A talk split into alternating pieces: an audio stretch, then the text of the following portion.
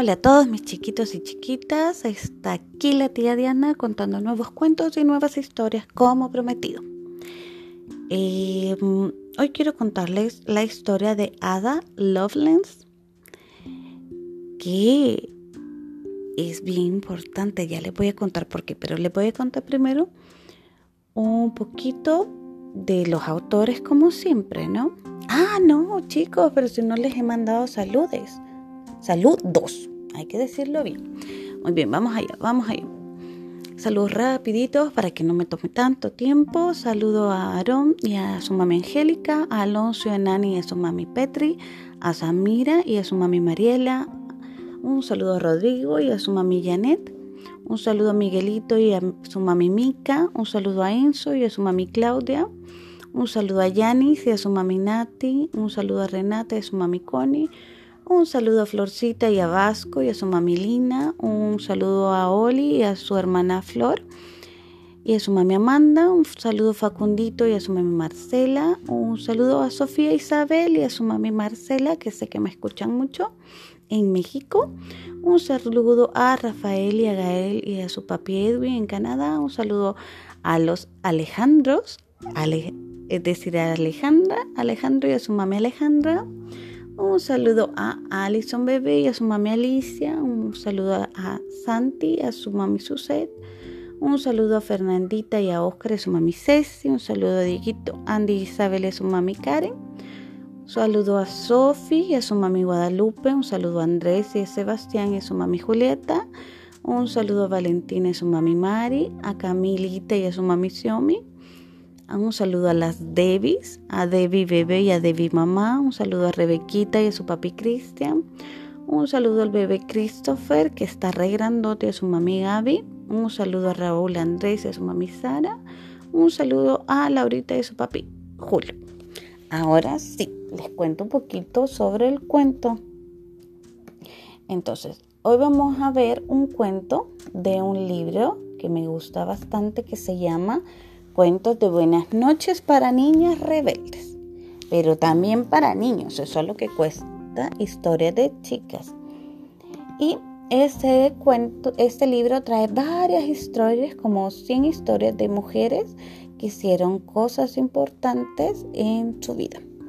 Entonces le voy a hablar rapidito un poquito de las autoras, que es Elena Favilli y Francesca Caballo. Elena es una emprendedora mediática y periodista y ha trabajado en, varias revistas. Eh, además de haber dirigido redacciones de medios digitales en ambos lados del Atlántico. Tiene maestrías en semiótica en la, Universidad de Italia y creó la primera revista infantil para iPad que se llama Book. También eh, eh, está Francesca, que es la otra autora, que es escritora y directora de teatro. Sus obras han sido premiadas en Europa y es una innovadora social apasionada.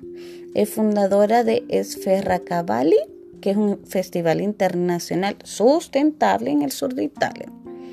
Y ella eh, también unió fuerzas con Elena, la otra autora, para crear esta revista que les comenté que es para iPad, que se llama Timbuktu. Y ellas querían contar historias de mujeres que fueron o que son importantes en el mundo. Ellas dos viven ahora en Venice, California. Bueno, esa es como rápido la historia de ellas, entonces ellas todavía están vivas y lo que les voy a contar ahora es la historia de Ada Lovelace. Ella en realidad se llama Agustina Ada King y nació el 10 de diciembre de 1815. Pero eh, Agustina era condesa de Lovelace, entonces por eso le decían habitualmente Ada Lovelace. Ella fue matemática, escritora, programadora, poeta, informática, inventora, traductora, escritora e ingeniera. Imagínense cuántas cosas ella fue. Bueno, pero vamos a descubrir también hoy Eh, ¿Por qué que ella fue importante? ¿Qué es lo que ella hizo? Que la hizo estar en este libro y que vamos a acotar ahora. Entonces, ella nació en 1815, hace mucho tiempo, donde todavía era un poco difícil para las mujeres estudiar lo que ellas querían. Entonces, había una vez una niña llamada Ada, a quien le encantaban las máquinas. También le fascinaba la idea de volar. Estudió a muchas aves para descifrar el equilibrio exacto entre el tamaño de las alas y el peso del cuerpo. Probó distintos materiales y realizó múltiples diseños. Nunca logró planear como un ave, pero creó un hermoso libro de, ilustraciones llamado Vuelología, de vuelo, ¿no? En donde anotó todos sus hallazgos y todo lo que había investigado. Una noche, Ada asistió a un baile donde conoció a un viejito matemático cascarrabias llamado Charles Babbage. Además, también era un matemático también Ada era una matemática brillante, así que no tardaron en convertirse en buenos amigos. Charles la invitó a ver una máquina que había inventado. Se llamaba máquina diferencial y podía sumar y restar números de forma automática. Eso no se podía hacer antes en ninguna máquina. Nadie nunca había hecho algo así. Ada estaba fascinada. ¿Y si construimos una máquina que haga cálculos más complejos? le preguntó a Charles. Ambos pusieron manos a la obra. Estaban muy emocionados. La máquina era descomunal y requería un enorme motor de vapor. Pero Ada quería llegar más lejos. Y si logramos que esta máquina toque música y muestra letras además de números, lo que Ada estaba describiendo era lo que ahora conocemos como una computadora, mucho, mucho tiempo antes de que se inventaran. De hecho, Ada creó el primer programa computacional de la historia. Es la primera máquina que Charles Babbage le comentó a Ada que sumaba y restaba.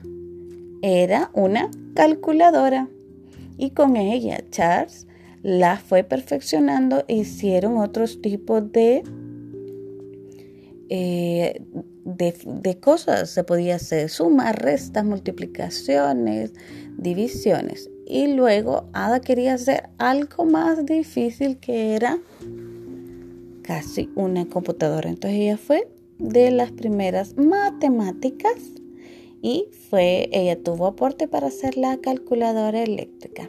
¿Qué les parece? A mí me cuesta un poquito la matemática, pero también me gusta.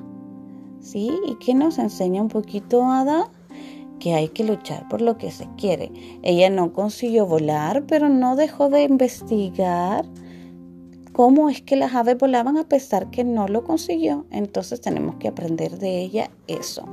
No tenemos que rendirnos. Y miren cómo si en aquel tiempo las chicas tenían que estar en casa y estudiar otras cosas, a ella tampoco le importaba que le gustaban las matemáticas, que tal vez era algo más para los hombres en aquel tiempo.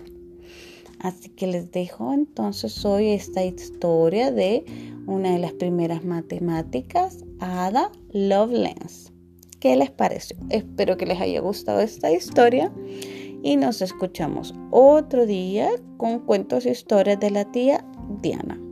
Un beso y un abrazo. Chao.